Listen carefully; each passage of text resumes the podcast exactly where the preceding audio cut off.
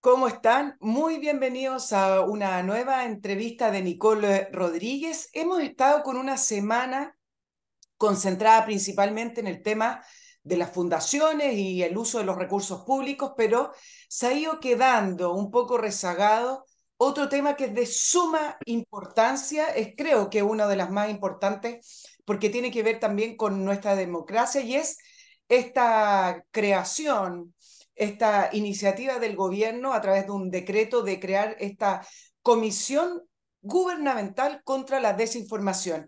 Creo que hay que mm, estar encima de esta iniciativa del gobierno, creo que hay que entenderla y eh, constatar y tener claro cuáles son las amenazas que significa crear una comisión de este tipo. Y para eso hoy tenemos un eh, eh, importante entrevistado y que yo estoy muy agradecida que haya aceptado la invitación a estar en la entrevista Nicole Rodríguez.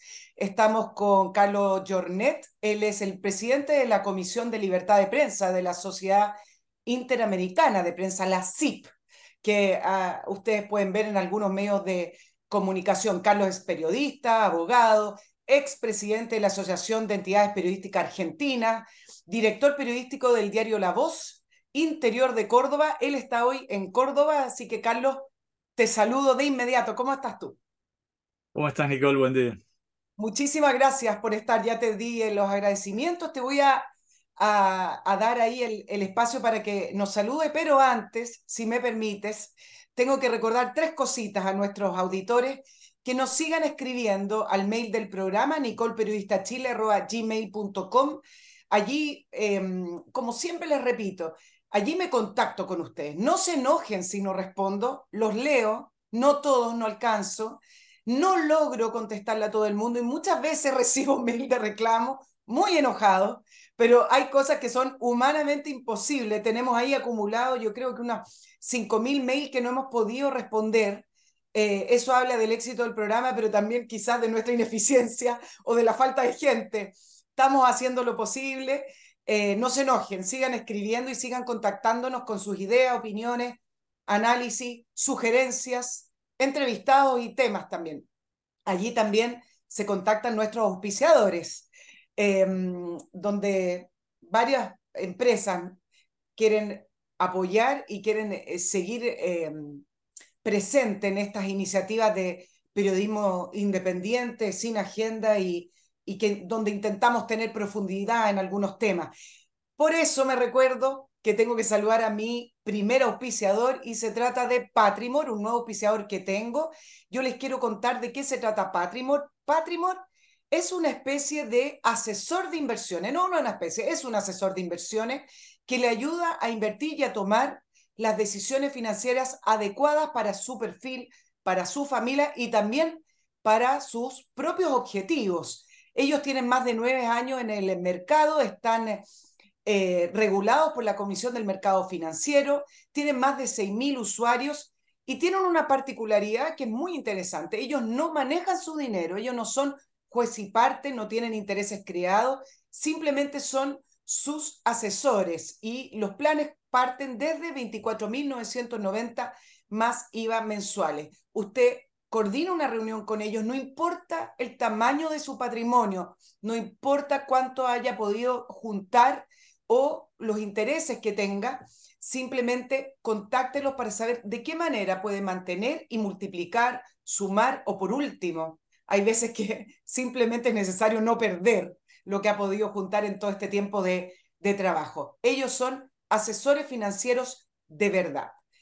www.patrimor.com. También ahí pueden ver la seriedad que tiene esta empresa con respecto a, eh, la, a ver, eh, la Comisión del Mercado Financiero. Ahí tienen también el, la ficha, cuánto tiempo han estado en el mercado, cuántos usuarios o clientes, digámoslo así, tiene Patrimor, pero vale la pena conocerlos porque a nadie nos enseñan, por lo menos en el periodismo, ¿no? Y en una serie de otras carreras y profesiones no nos enseñan a mantener el patrimonio y a poder utilizar los distintos mecanismos o, herramientas financieras para poder hacer crecer esa platita que usted, junto a veces uno llama al banco, una ejecutiva, pero no es suficiente porque a veces ellos también tienen intereses creados con algunos instrumentos que recomiendan. Acá se soluciona ese problema.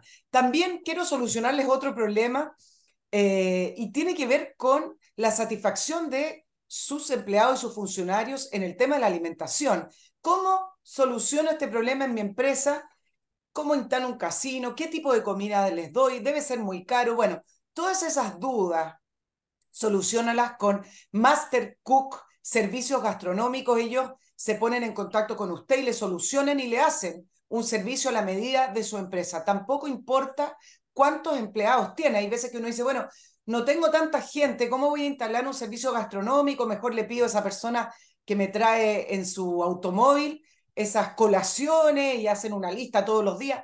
Solucione el problema contactando a Master Cook Casino. Ellos tienen una especialidad que es la, la cocina in situ, esa cocina parecía a la que uno cocina en la casa, con olor a comida, no con olor a, a casino. La empresa cuenta con eh, personal altamente calificado, siempre está siendo monitoreada por sus propios dueños y eso hace toda la diferencia. Con Master Cook en su trabajo, almuerce como en casa, www.mastercook.cl o ventas arroba mastercook.cl. Ahora sí, Carlos, muchas gracias por, por esperar estas menciones eh, y te doy la bienvenida al programa. Quiero comenzar diciendo si la CIP es decir, la Sociedad Interamericana de Prensa estaba al tanto o cómo supo de esta iniciativa gubernamental de Chile, si es que la, la supieron antes de que yo te contactara a ti para esta entrevista. Sí, Nicole, nosotros tenemos eh, en la comisión que, que, presido desde hace tres años, tenemos una serie de vicepresidentes regionales, uno por cada país de la región, que nos van manteniendo informados sobre novedades legislativas, judiciales que se producen en cada país o sobre amenazas que se realizan contra periodistas y medios. Y bueno, a, través de, nuestros vicepresidentes regionales ahí en Chile nos llegó esta información, eh, profundizamos un poco el tema y eh, decidimos preparar un comunicado que lo difundimos eh, cuando tuvimos toda la información a nuestra mano eh, expresando nuestra preocupación por el tema, eh, no porque no veamos que la desinformación sea un tema complejo, delicado, que avanza en el mundo entero y que puede provocar también trastornos sociales como eh, pánico colectivo, como problemas en los procesos electorales, como lo que se han vivido bueno, en Estados Unidos, en, en el Reino Unido, con el tema del Brexit, se dijo mucho que hubo campañas a través de redes sociales que intentaron eh, torcer la voluntad popular. Entonces es un tema delicado, pero es un tema que creemos que no debe estar en manos de los gobiernos, sino eh, que los gobiernos en todo caso deben promover una mayor alfabetización digital en la sociedad, sobre todo en las nuevas generaciones, que son las que se informan básicamente a través de, de redes sociales y no profundizan muchas veces en, el, en, la información seria y responsable ¿no? y contrastada. Eh, Carlos, ¿cómo tú eh, defines o calificas la iniciativa del, del gobierno chileno? ¿Cómo la podrías definir? Como una, informa eh, una iniciativa que creemos que, que, es inoportuna tal como ha sido planteada y que debió haber sido debatida con mayor profundidad en el ámbito natural que es el Congreso de la República. ¿no? Es decir, entendemos que si está en riesgo o la posibilidad de que el derecho a la libertad de expresión y la libertad de prensa eh, sean de algún modo eh, afectados, creemos que eh, el ámbito natural es el Congreso de la República, que es el que debe preservar las garantías y los derechos ciudadanos. Carlos, el, el tema de la desinformación lo vamos a, a tratar acá en el programa, pero el, el, el hecho de crear esta comisión con este nombre de lucha contra la desinformación y además posicionarla dependiendo del Ministerio de Ciencia, algo muy peculiar que también te quiero preguntar cuál es tu opinión con respecto a eso. ¿Podemos llegar a la conclusión que es simplemente un disfraz para finalmente llegar a controlar a los medios de comunicación y a la libertad de expresión acá en Chile?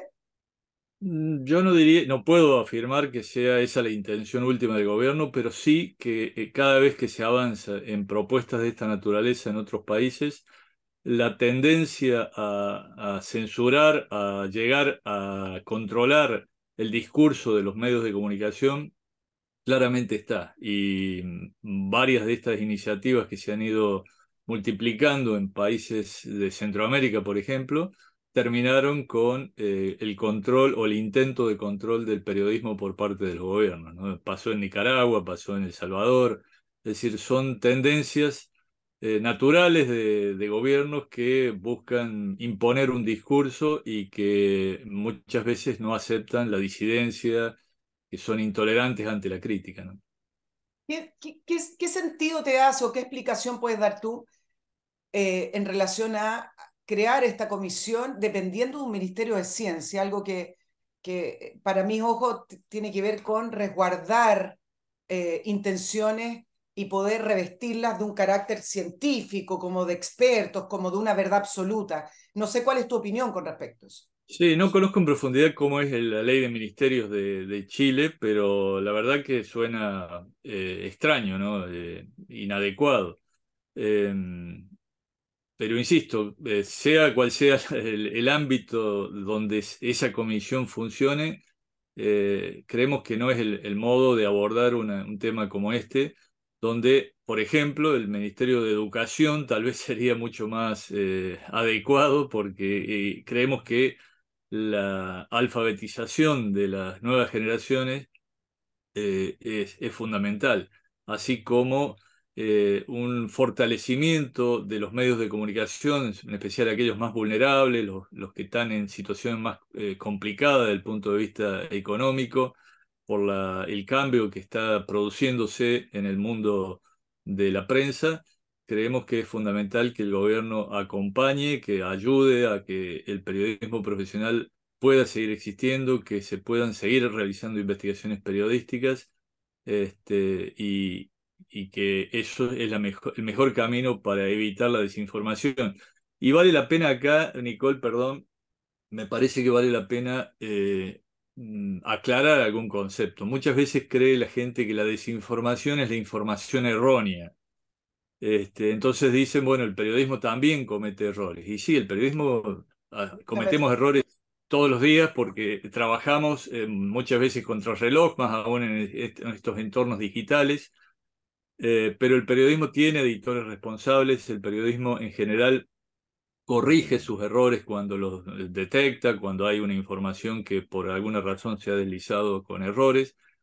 La desinformación, en cambio, es eh, una información falsa eh, o engañosa a sabiendas de que es falsa, es decir, y con, además con el propósito de provocar un daño, de provocar, de engañar a la población y de llevar eh, hacia determinados intereses. Esa es la desinformación de la que estamos hablando, desinformación que muchas veces se traduce en eh, noticias que en realidad no tienen nada de veraz desde el origen porque han sido ya manipuladas de antemano, es decir, un video falso, inclusive una, un audio falso, eh, donde se fragua la voz o la imagen de una persona para hacerle decir una cosa totalmente contraria a la que piensa o sostiene.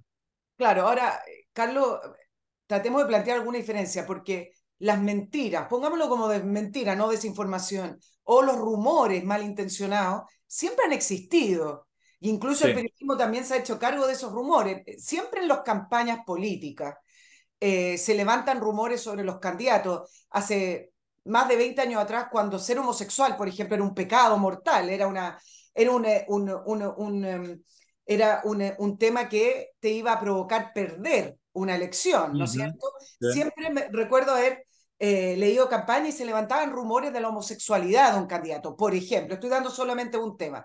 Hoy en día eso ya no es tema, pero en el fondo rumores, desinformación o em, informaciones malintencionadas siempre han estado circulando en torno a la política. Es propio de la política, del poder, eh, y de los intereses. ¿Cuál es la diferencia hoy en día? ¿O esto es simplemente una excusa para algunos gobiernos o incluso también para algunos organismos internacionales para poder eh, hacerse de algún tipo de control de la libertad de prensa y de la libertad de información?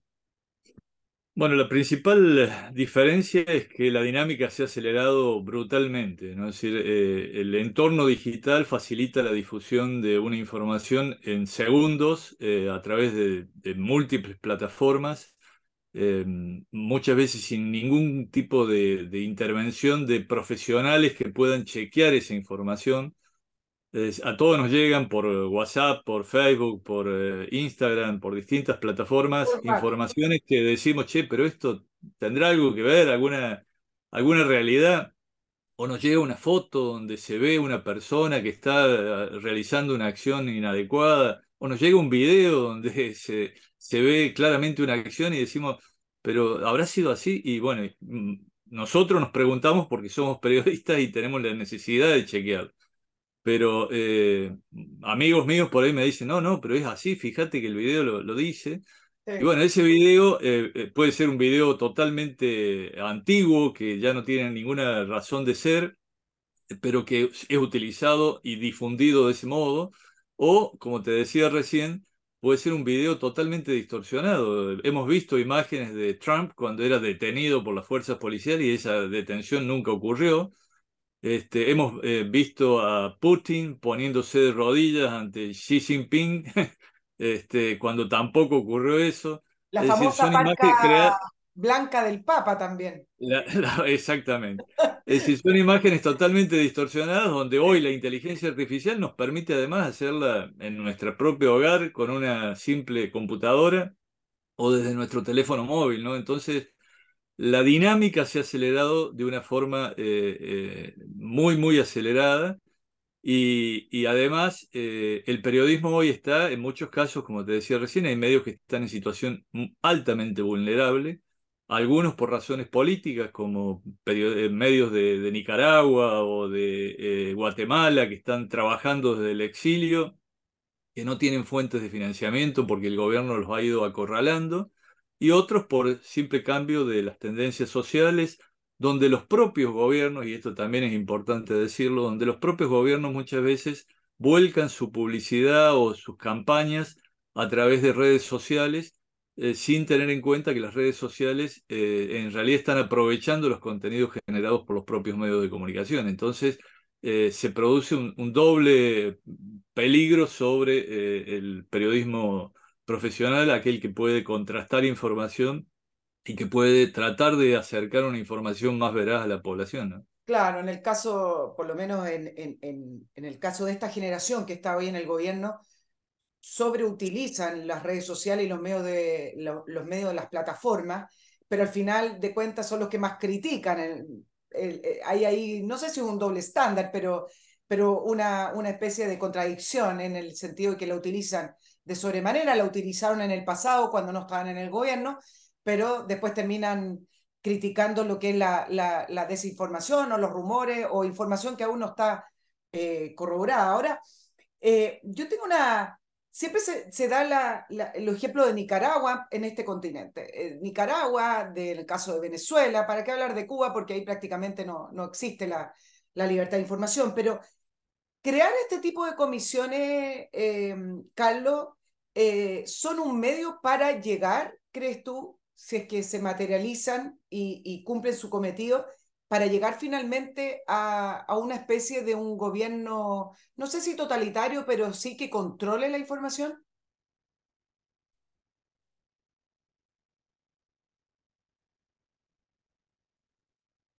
Tuve problemas de Tuvimos ahí un pequeño problemita, se congeló la imagen, pero te preguntaba con respecto a estas iniciativas que cuando se comparan con países que prácticamente ya no hay democracia, como el caso de Nicaragua, uno dice, bueno, pero lo hizo una dictadura, eh, no es lo mismo. Pero a veces estas comisiones y este tipo de, de proyectos sí empiezan a sembrar y a preparar el camino para llegar a un gobierno totalitario.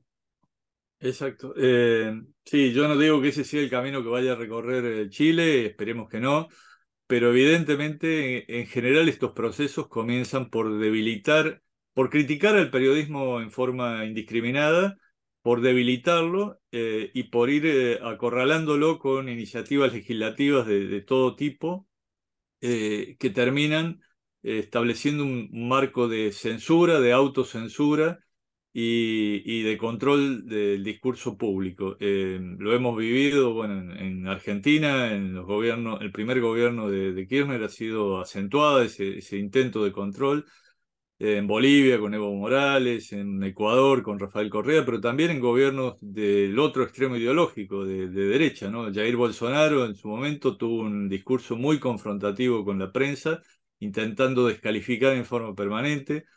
Eh, bueno, lo hace Andrés Manuel López Obrador en, en México, el propio Donald Trump tenía este discurso, esta, esta estrategia de confrontar permanentemente y descalificar el trabajo periodístico, porque de ese modo neutralizaba eventuales críticas que se le realizaban a él, ¿no? Sí. Y veamos cómo terminó cada uno de esos procesos. Claro, eh, en el caso de Brasil, Lula también está eh, constantemente intentando iniciativas para, en un principio, controlar las plataformas. Él habla de las campañas digitales, pero siempre creo que son simplemente para poder eh, comenzar una trayectoria de regulación que después uno no sabe cómo termina. Es decir, uno siente que hay una especie de descontrol en las plataformas sociales, uno siente efectivamente que ahí cualquier cosa es posible, cualquier información es posible, o cualquier mentira es posible. Y uno dice, bueno, no me hace tanto ruido eso. Pero cuando uno entiende la naturaleza del poder, uno dice, momentito, esto puede ser el inicio de algo que después se hace incontrolable, que es que nos terminen controlando todos nosotros.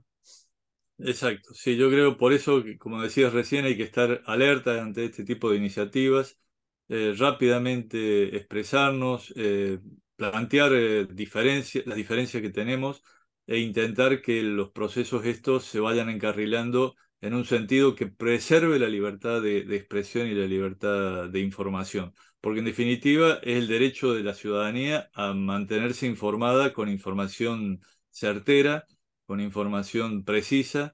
Eh, veamos lo que pasó durante la pandemia, ¿no? Es decir, la, la información real circulaba a través de los medios de comunicación tradicionales y en las redes sociales pululaban de todo tipo de informaciones que eran totalmente distorsionadas, que hablaban generaban pánico muchas veces o que invitaban a no vacunarse porque decían que la vacuna eh, traía un, montón de males o que era una herramienta de control del capitalismo sobre eh, la sociedad. Bueno, todas esas cuestiones evidentemente eh, circulaban con enorme velocidad y llevaban a la, gente a, muchas veces a, a cometer graves errores de política sanitaria. ¿no?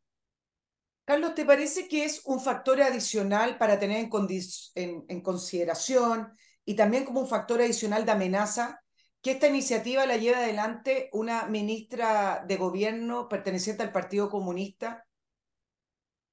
Eh, bueno, evidentemente hay algunas tendencias ideológicas que sí tienen una mayor eh, proclividad al, control, a la regulación, que entienden que el Estado tiene que tener una mirada mm, paternalista sobre, sobre la sociedad.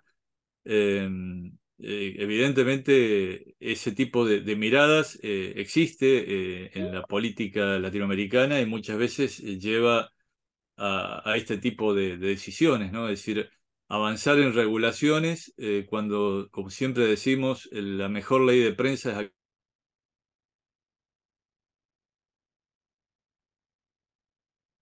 no sé dónde. Quedamos en lo que sería la mejor ley de prensa.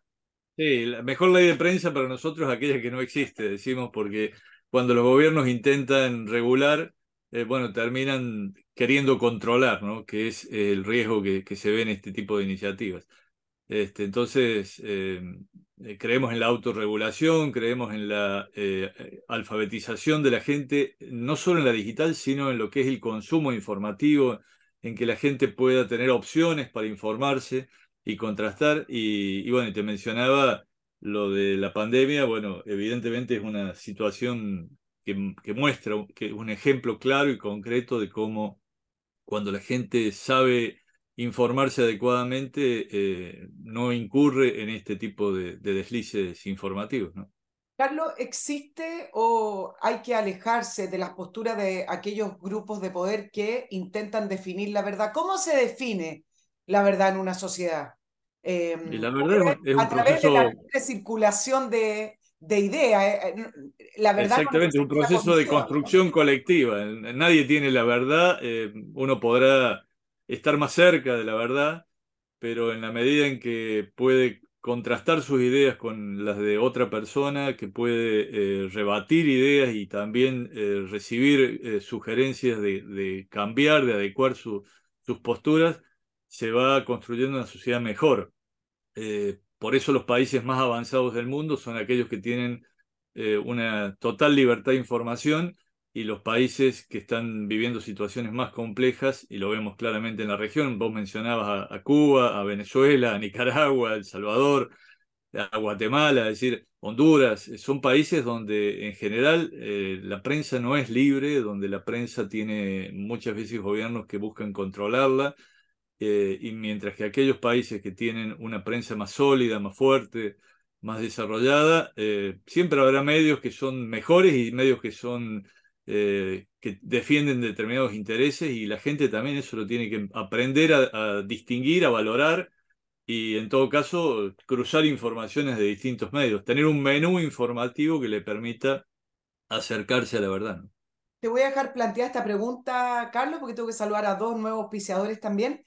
¿Existen los expertos? Te lo pregunto porque acá, para poder darle eh, una, una imagen y un contenido de que esto es en serio, de gente que sabe, por lo tanto acá no se puede debatir. Se habla de los expertos, esta comisión va a tener expertos. Te, quería preguntar si existen realmente los expertos en esta materia, por lo menos. Antes de que me respondas, permíteme saludar a MC Parking y eso también te doy el dato a ti porque a veces te toca viajar y si vienes a Chile aunque no, no creo que sea tu caso porque para eso necesitas automóvil. MC Parking es la solución para estacionarse cerca del aeropuerto de una manera económica y muy fácil, sin depender de transfer, sin depender de un taxi, sin depender de los horarios de otras personas o de que ese transfer se arrepintió y no quiere ir a buscarlo. ¿En qué consiste el servicio? Usted reserva online en www.mcparking.cl llega directamente al estacionamiento desde, por ejemplo, autopista Vespucio Norte o Costanera Norte y un bus de MS Parking lo va a llevar a la puerta del aeropuerto. Este bus sale cada 15 a 20 minutos desde el aeropuerto o hacia el aeropuerto. Es un estacionamiento tremendamente seguro con guardias, eh, con eh, servicio de alarmas 24/7, video, etcétera. Su auto, lo importante es que va a estar igual a como lo dejó antes de su viaje y mientras antes reserves tu espacio en MC Parking, más económico te va a salir el estacionamiento, www.mcparking.cl.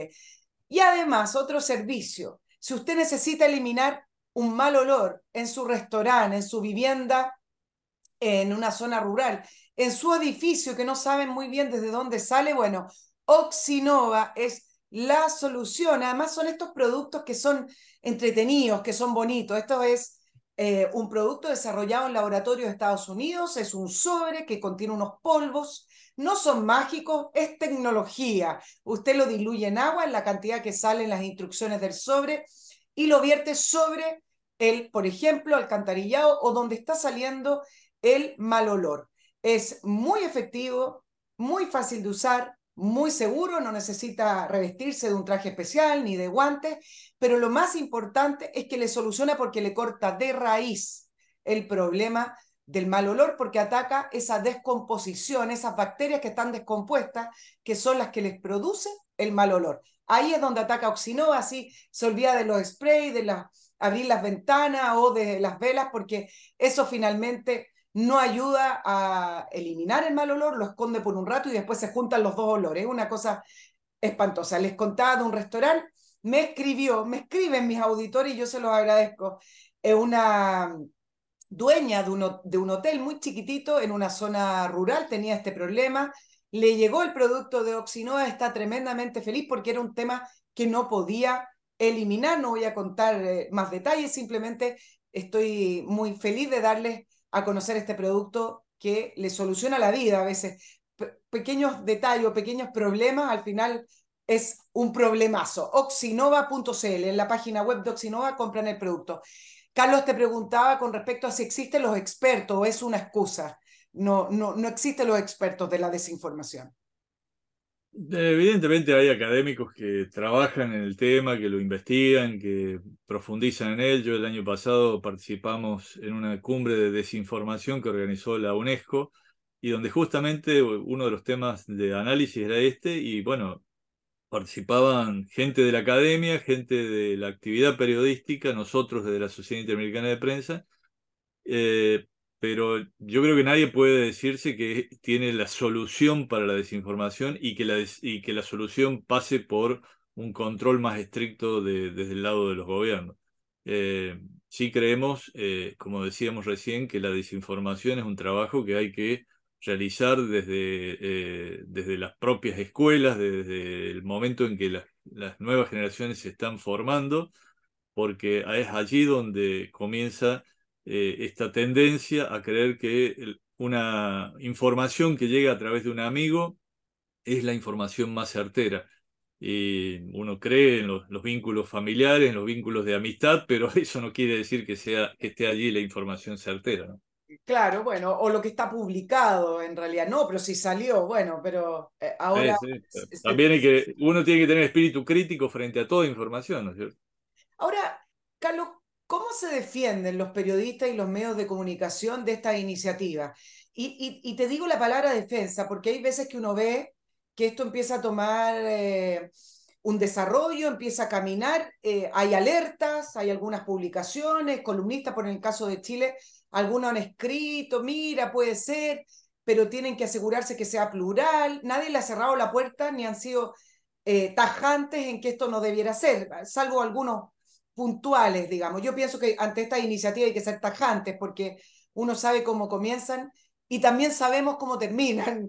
Em, pero ¿cómo se defiende la prensa de esto cuando el gobierno tiene el poder total? Lo hizo a través de un decreto, no pasó eh, por un debate en el, Parlamento. ¿Qué debe hacer la prensa ante esto? Bueno, en primer lugar, eh, como decías al comienzo, eh, denunciarlo, hacerlo saber rápidamente, mm, generar conciencia en la sociedad sobre el valor de la buena información, sobre el valor del buen trabajo periodístico eh, y insisto, esto no es una defensa corporativa porque sabemos que hay periodistas y medios que pueden cometer errores, que pueden incluso tener una tendencia eh, que lo lleve a distorsionar alguna información, pero uno tiene que ver el, el entorno informativo en, en, su conjunto y los medios de comunicación se van eh, complementando, se van enriqueciendo uno a otro y generando eh, un entorno más eh, favorable para el debate social, para el debate ciudadano y sobre todo para acercarle herramientas a la población para controlar este tipo de, iniciativas gubernamentales, ¿no? Es decir, eh, em, si, no, si no es por los medios que denuncian, generalmente estas iniciativas pasan por un simple decreto, como dices, la Constitución, y cuando queremos reaccionar ya es tarde, ¿no? Exacto. Carlos, es son malos tiempos para la prensa y te lo digo porque siempre el, mundo del poder, no solamente gubernamental, hay otros mundos de poder, eh, critican a la prensa para, como chivo expiatorio. Pero acá uno ve en el continente que la prensa termina siendo en estos tiempos la razón de, por ejemplo, las derrotas políticas, de la desinformación, la prensa es la culpable, uno tiene presidentes como el caso de México que hablan tres horas diarias en contra de la prensa. No, no voy a nombrar a dictaduras eh, como Cuba que, y, Venezuela porque no esperamos nada de ellos.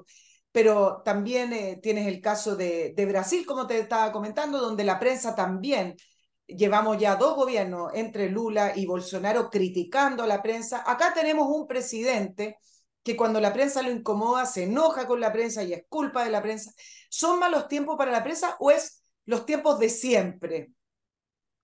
No, yo creo que em, el cambio del entorno general de, los medios de comunicación eh, ha generado esta tendencia de los gobiernos a utilizar vías alternativas de comunicación, como son las, redes sociales que mencionábamos recién, y a tener una actitud mucho más crítica frente a, aquel, eh, aquellos medios que siempre fueron el, la aguja que, que, les iba marcando los errores y, generando críticas a la acción oficial.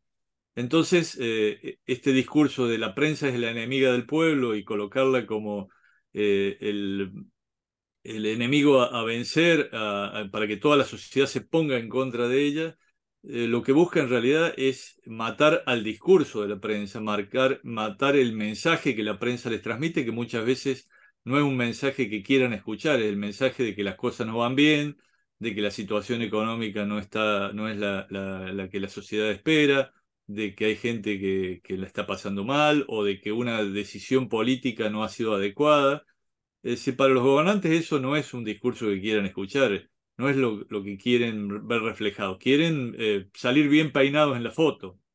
Entonces, cuando la foto les, les, mm, devuelve otra imagen, eh, se la toman con la prensa.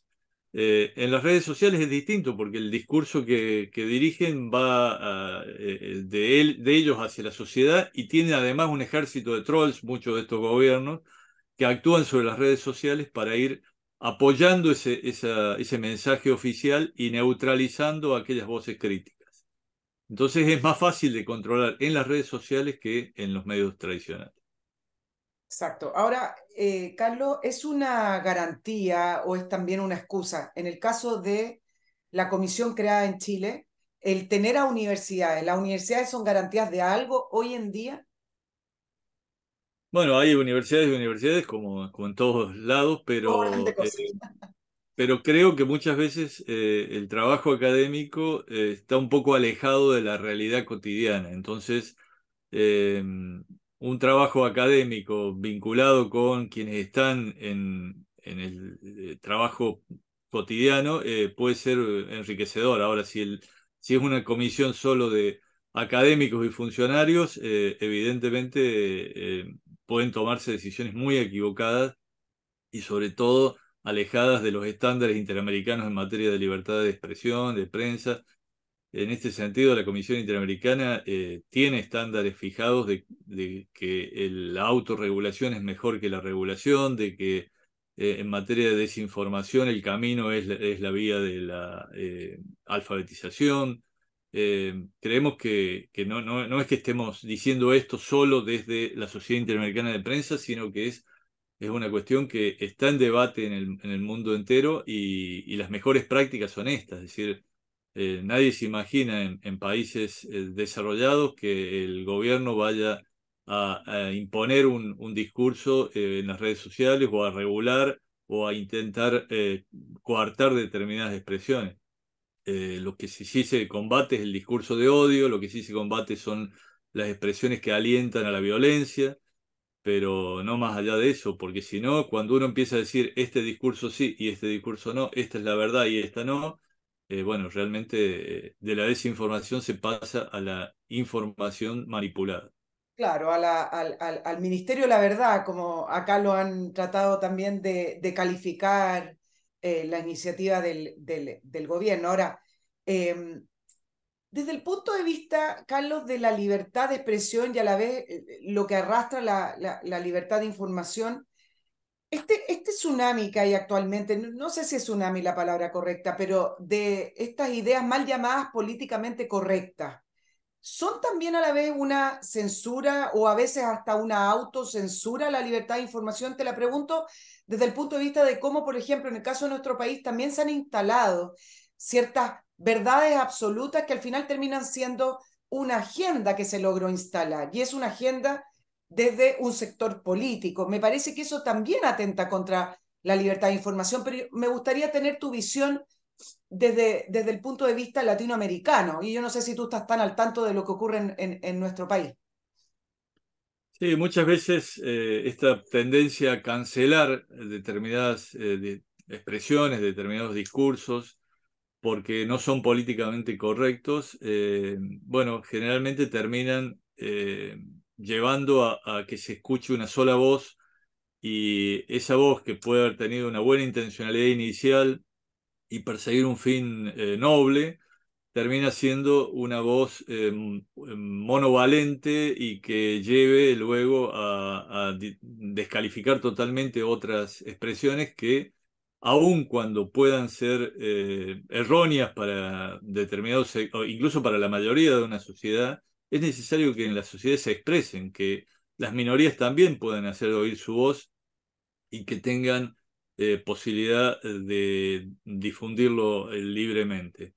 Eh, la libertad de expresión es para eso, para escuchar aquellas cosas que queremos escuchar y también aquellas que no nos gusta escuchar, pero que eh, son como el tábano que va de algún modo marcándonos que el, rumbo no es, no es, el correcto, no es el adecuado.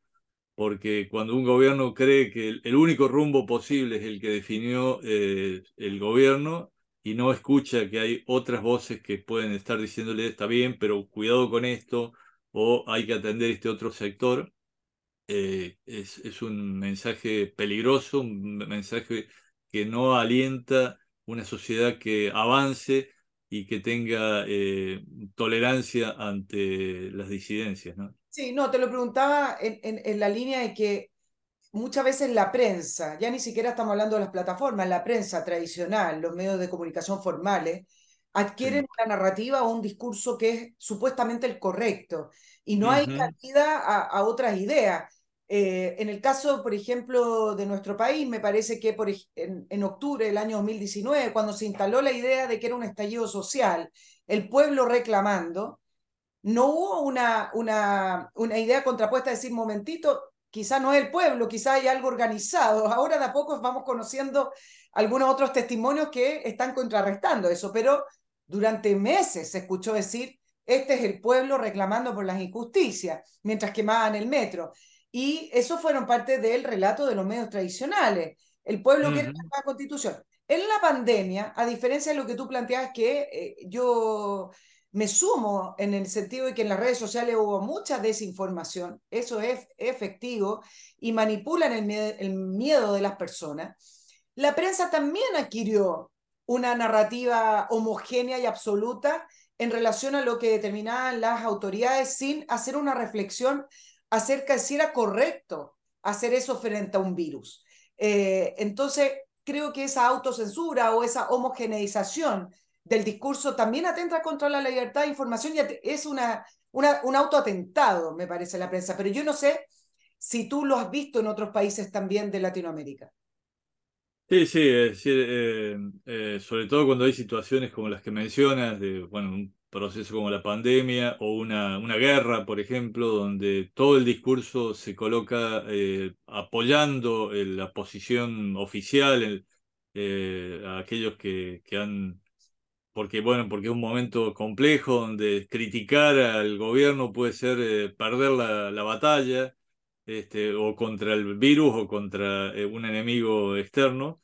Eh, eh, realmente para el periodismo lo importante es siempre cuestionarse, es decir, yo sostengo que un medio de comunicación tiene que tener una línea editorial, pero esa línea tiene que ser lo más ancha posible en el sentido de permitir también que haya voces distintas, que haya como un coro que va expresando distintas vertientes de la realidad porque cuando eh, todos eh, mencionan el mismo discurso monocorde, eh, realmente se pueden cometer gravísimos errores políticos, sociales, económicos y, confundir a nuestras audiencias. Entonces, un medio de comunicación tiene que expresar voces plurales, expresar distintas miradas y eventualmente después decir nuestra posición editorial es esta, pero no acallar otras expresiones que puedan estar señalando eh, diferencias que pueden ser menores o, mayores, pero que expresen también a un sector de la sociedad. ¿no?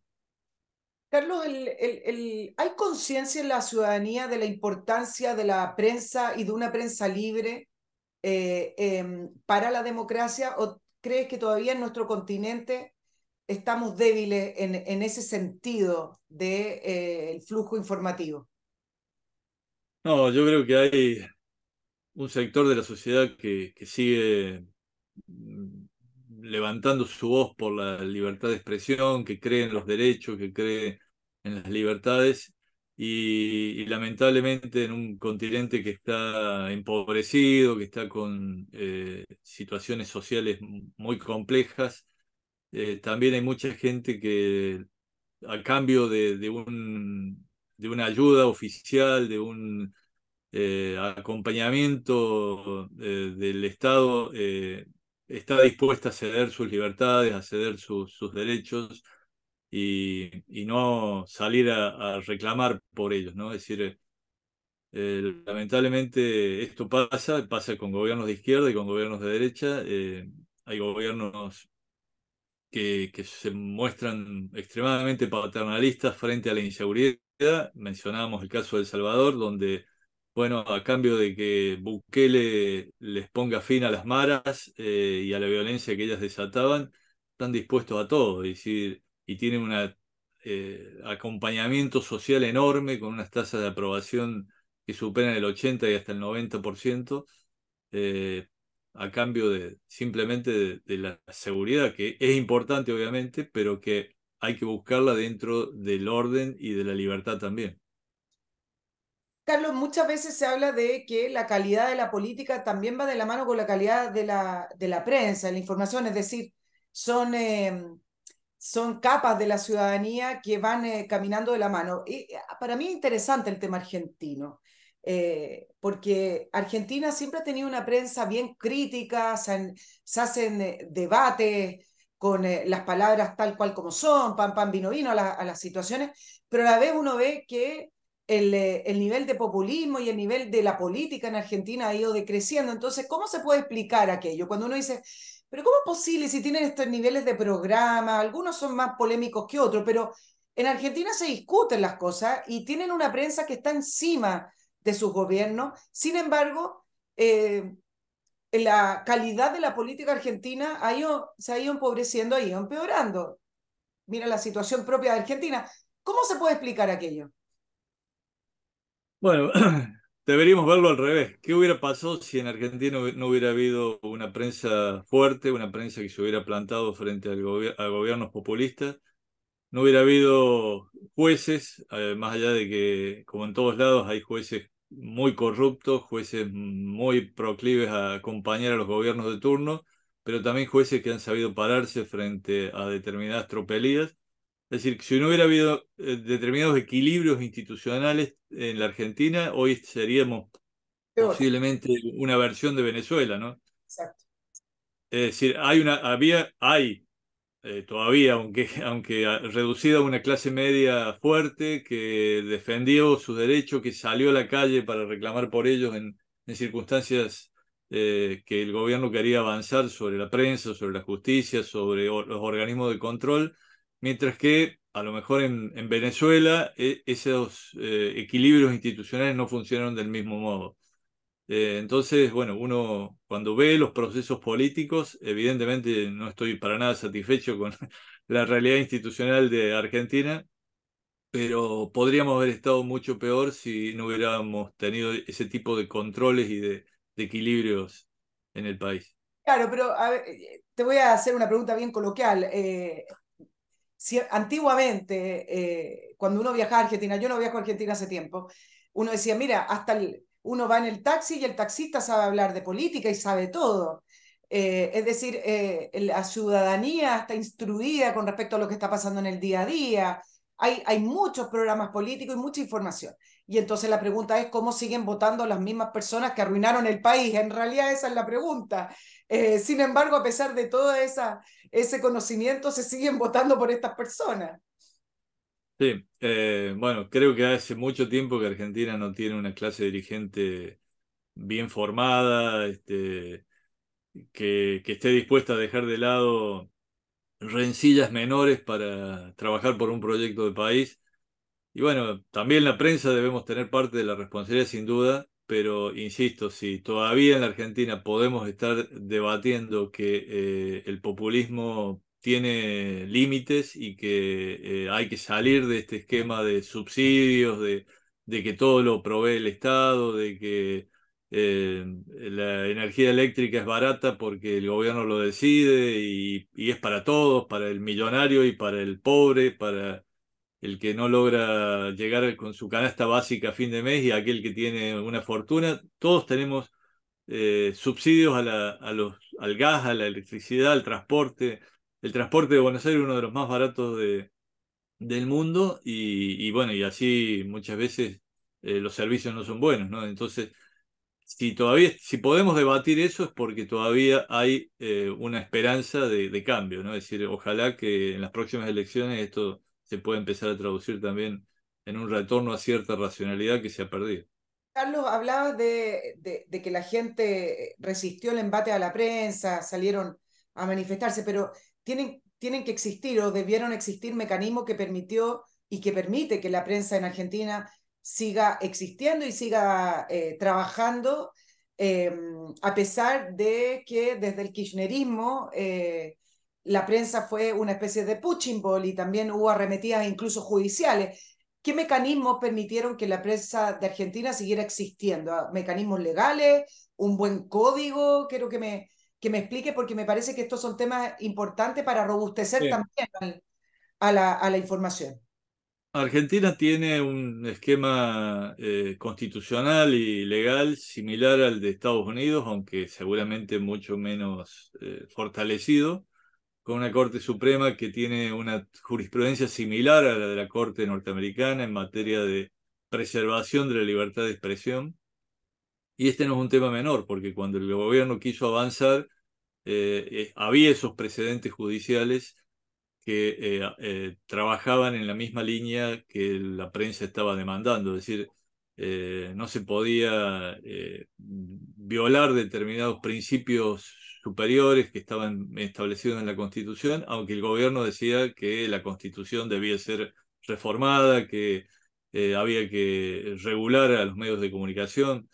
Entonces, eh, yo creo que si no hubiera existido ese marco y esos precedentes judiciales, eh, no, no, se hubiera podido frenar esa investida en el máximo momento del kirchnerismo, ¿no? es decir, cuando tenían, cuando Cristina dijo vamos por todo, ¿no? Es decir, quiso avanzar decididamente sobre eh, la justicia y sobre, sobre la prensa. Tú, tú, eres abogado, además, Carlos. Nosotros, tú sabes que estamos en un segundo proceso constitucional. ¿Qué, ¿Qué, debe decir la constitución para eh, asegurar que vaya a existir la prensa libre y la libertad de información, la libertad de expresión?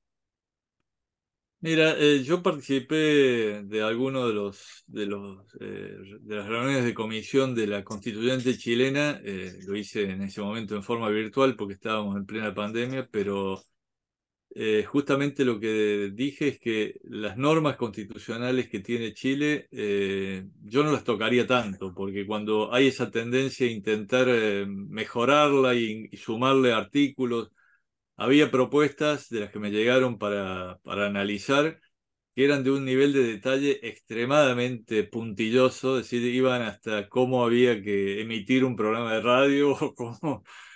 Entonces... Eh, Perdón, estamos hablando de la propuesta rechazada en todo caso. Exacto. por algo fue rechazada. Sí. Exacto. Este, entonces creo que con algunos principios generales, eh, que son los que bueno, defiende la, Comisión Interamericana de Derechos Humanos, los que están expresados en la Constitución de Estados Unidos, en la Argentina y en otras tantas, Chile está, eh, eh, está bien con eso. Creo que no debería avanzarse en una reglamentación que es propia de una ley en todo caso. La Constitución tiene que fijar los principios liminares, aquellos que no deben ser superados por una legislación pero cuando se quiere entrar en el detalle, eh, primero se deja una, una, cosa pétrea donde después es muy difícil modificarla porque una constituyente eh, exige mayorías agravadas y, un proceso muy complejo. Entonces yo creo que la parte de derechos y garantías de la constitución eh, en materia de libertad de expresión creo que, que no debería avanzarse demasiado. Claro, lo que quieres decir es que si no está roto, no lo arregles, una cosa así, ¿no? Más o menos es el, el, refrán. Y, y, cuando se entra a tanto detalle, ya uno puede suponer que hay indicios de intentos de control. Eh, eh, en el detalle está el detalle, digamos, ¿no? Sí, ¿no? recordemos que ese proceso constituyente era fruto de una mayoría agravada, donde, eh, bueno, se quería de algún modo ir por todo, en avanzar rápidamente en algunas reformas que luego el pueblo le dijo, no, hasta acá, hasta acá llegamos. Dos cosas, Carlos, antes de ya dejarte libre. Acá también el, el gobierno, en su programa de gobierno, se plantea la creación de un ecosistema diverso de medios de comunicación, habla mucho de los medios de comunicación públicos, pero en general la crítica o la excusa, yo no voy a hablar de crítica, la excusa tiene que ver con que consideran que los medios de comunicación no reflejan la pluralidad. Eh, y hay, hay, una crítica a que son medios privados, el libre mercado, intereses privados, etcétera. Entonces, en el gobierno todavía existe en su programa la idea de crear este ecosistema. ¿Cómo se enfrenta este tema de la pluralidad y eh, ante el argumento de decir que los medios de comunicación formales no reflejan la diversidad que debería reflejar? Los medios de comunicación, en buena medida, en, casi todos los países del mundo, reflejan lo que la sociedad consume, digamos. Es decir, eh, un medio cuando tiene una gran audiencia no es porque la compró ni porque eh, tiene un, un apoyo de algún sector para, para lograr esa audiencia. Eh, la prueba está que cuando un gobierno desarrolla un sistema de medios propios, generalmente tienen bajos niveles de audiencia porque la gente los rechaza.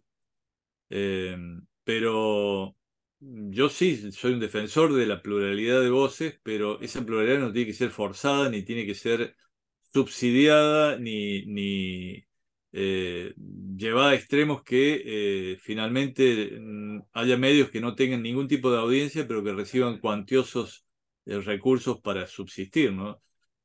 sí lo que creo es que el gobierno tiene que dar facilidades para que quien quiera expresar, si quiera tener un medio de comunicación, no tenga tantas trabas para hacerlo y ni tenga tantos controles. de ese modo se va a ir generando un, entorno más plural, donde, de, donde haya distintas voces y que eh, todas eh, subsistan con eh, los niveles de audiencia que logren. si un medio no logra audiencia, bueno, tendrá el, fin que, que, tiene cualquier empresa. Es decir, cuando uno pone un kiosco en, una calle de Santiago, no está esperando que el gobierno le, acerque compradores, ¿no? Exacto. Ahora, Carlos, ¿qué señales deberíamos tener como señales de alerta eh, en torno a, esta Comisión Gubernamental contra la Desinformación. ¿Qué, ¿Qué, señales son las que nos estarían diciendo, ojo acá, eh, esto va a poner en peligro finalmente la, libertad a la, prensa? A mí todavía me parece que ha sido muy tibia la respuesta nacional, eh, con em, algunas palabras como de, mira, puede ser muy bueno el, el objetivo, muy loable, Ojalá que sea plural. Todavía me parece muy tibia. Yo creo que estas cosas hay que cerrarle la puerta como te lo dije desde un inicio, pero ¿qué, cuáles serían las señales que son alarmantes? Yo insisto, me parece que el gobierno debería debatir esto en, otro ámbito, no haber generado un decreto como, como fue eh, y, no avanzar en propuestas eh, legislativas de, o de programas de gobierno que, no sea, que no cuenten con un amplio debate social. Es decir, si esto, eh, ese debate se encierra entre cuatro paredes y de allí sale un plan de acción para llevar adelante y ese plan de acción lo implementa el gobierno sin un soporte legislativo, eh, realmente se pueden eh, generar acciones muy peligrosas, muy riesgosas para la libertad de expresión. No está mal que el gobierno analice cuál es la problemática de la desinformación internamente, pero luego, eh, antes de pasar a la acción, eso tiene que ser debatido en otro ámbito. Y, creo que la comisión planteada no es el ámbito adecuado. Carlos, eh, ¿se puede hacer denuncia ante la, la Sociedad Interamericana de Prensa? ¿Tienen alguna relevancia? Si es que se pueden hacer denuncia, algún eh, efecto concreto? Sí, sí, nosotros tenemos varios canales, pero ya desde hace tres años tenemos, o dos años, tenemos implementado un, un Sitbot que se llama, es un eh, espacio en internet, sitbot.net, eh, donde se puede primero ver el, el, día por día cuál es el estado de la libertad de prensa en el continente, porque se van prendiendo como luces verdes, amarillas y rojas en distintos países de, de la región prácticamente puras rojas por últimamente. Pero... No sé Lamentablemente sí. No sé, hoy, no lo he revisado, pero está prácticamente este, semáforo en rojo. Pero digo, ahí uno puede dejar una denuncia, eh, hay un equipo interno de la CIP que la analiza, eh, pide información adicional al propio denunciante o a las autoridades de la CIP en cada país y luego plantean los temas eh, ante la Comisión Interamericana de Derechos Humanos, ante otras entidades de, defensa de la libertad de prensa y de, eh, los derechos humanos en, el continente, tratando de eh, ir bregando por políticas públicas que aseguren un clima favorable para el ejercicio del periodismo y sobre todo también para que la población pueda informarse libremente. Así que todas aquellas denuncias contra gobiernos, contra grupos criminales, contra legislaciones que ah, se llevan adelante o contra juicios que son, muchas veces los gobiernos apelan a juicios eh, millonarios contra medios de comunicación y periodistas porque es un modo de invitarlos a la censura, este, de provocar autocensura. Este, porque hay periodistas obviamente que no tienen forma de, pagar un abogado para defenderse de esos juicios, entonces terminan en, prisión o afrontando eh, multas millonarias que son imposibles de pagar. ¿Ustedes defienden a periodistas de manera individual o es más bien algo más macro?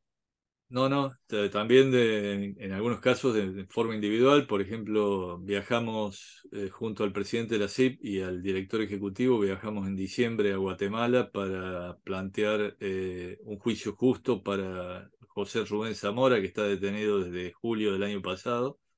Lo visitamos en la cárcel, eh, nos reunimos con el fiscal que han estado trabajando en esta causa fuimos a un día al, tribunal para ver una de las audiencias del juicio. Es decir, eh, realizamos gestiones de esa naturaleza. Eh, obviamente, si un periodista ha cometido un delito, eh, tendrá que afrontar las consecuencias, pero que no sea perseguido con una demanda judicial al solo efecto de acallarlo o de terminar con un medio de comunicación. En ese caso, el periódico de Guatemala cerró sus puertas en noviembre del año pasado como medio impreso y este año ya dejó de circular también en el Internet. Em, ¿Tienen eh, denuncias de medios chilenos o de periodistas chilenos actualmente o denuncias incluso de esta misma comisión gubernamental? Eh, bueno, este tema obviamente sí lo, lo hemos, hemos recibido alerta de nuestros colegas, eh, también sobre algunas otras cuestiones. En su momento, cuando se debatió la, la constitución, el primer proyecto de constitución, también nos alertaron de que había algunas cláusulas que podían ser riesgosas.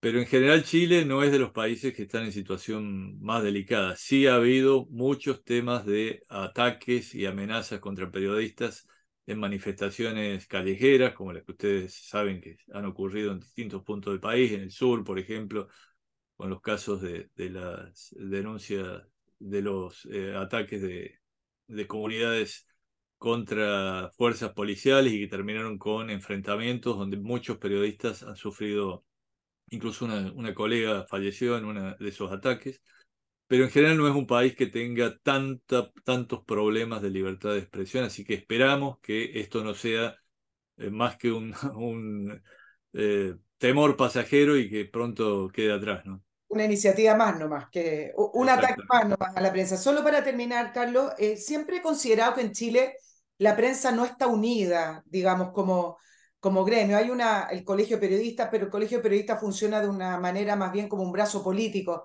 De hecho, lo dirige alguien del Partido Comunista. No, no sé si el Partido Comunista se lleva bien con la prensa libre, pero del punto de vista de los medios de información, acá hay muy poca unión eh, me parece porque además son competidores, es decir, los canales compiten entre ellos y los diarios compiten entre ellos. Pero hay veces que se necesita unirse, por ejemplo, para contrarrestar este tipo de iniciativas. Eh, y es una crítica que yo tengo acá a, a, los medios de comunicación en general. ¿Se da que ese, ese tipo de unión eh, para contrarrestar el poder, por ejemplo, en Argentina o en otros países, o en general se tiende a no dar porque compiten por la audiencia? No, eh, en América hay varios países que tenemos eh, asociaciones de prensa fuertes eh, que hacen oír su voz en forma permanente, que se organizan, que tienen recursos para analizar proyectos legislativos, para hacer planteos ante los gobiernos. La Asociación Colombiana, por ejemplo, AMI es una de ellas. La Argentina, ADEPA, es un ejemplo de asociación que trabaja muy sólida, con mucha trayectoria y que tiene resultados concretos. Eh, bueno, varias de esas asociaciones, la Asociación Nacional de la Prensa de Chile es otra de las que está trabajando. Eh, hay algunas que tienen más o menos estructura y más o menos eh, masa societaria, digamos. En Argentina, DEPA, por ejemplo, tiene, reúne a los medios más grandes, Clarín, La Nación, Infobae, pero también en medios muy pequeños, algunos solo digitales. Entonces em, empieza a ser una asociación, o es ya una asociación que reúne a, una mirada muy plural de los medios. Incluso hay medios eh, cercanos al gobierno, pero que eh, participan de ADEPA, participan de los debates y con ellos también se da un intercambio interesante. Entonces, en la medida que hay asociaciones fuertes, es más fácil que la prensa pueda hacer oír su voz. Y hay otros países de la región, como Uruguay, por ejemplo, que no tiene asociaciones de prensa, eh, y realmente eso deja mayor debilidad. Por suerte Uruguay no tiene problemas de ataques a los medios, pero, pero cuando ocurren eh, es más difícil que se organicen. Carlos Jornet, presidente de la Comisión de Libertad de Prensa de la Sociedad Interamericana de Prensa, la CIP, periodista, abogado, director periodístico del diario La Voz Interior de Córdoba, Argentina, expresidente de la Asociación de Entidades Periodísticas Argentinas. Muchísimas gracias por estar acá, Carlos. Yo ya te imagino en tu rol de presidente de la Asociación de Entidades Periodísticas Argentinas. Yo no quisiera entrar a esas reuniones. No, sé cuánto duraban esas reuniones, pero hay que tener paciencia. Muchas gracias por estar en la entrevista. Gracias a ti, Nicole, y saludos a toda la audiencia. Bueno, muchas gracias. Hasta una próxima oportunidad. Que estén muy bien y nos vemos el próximo miércoles.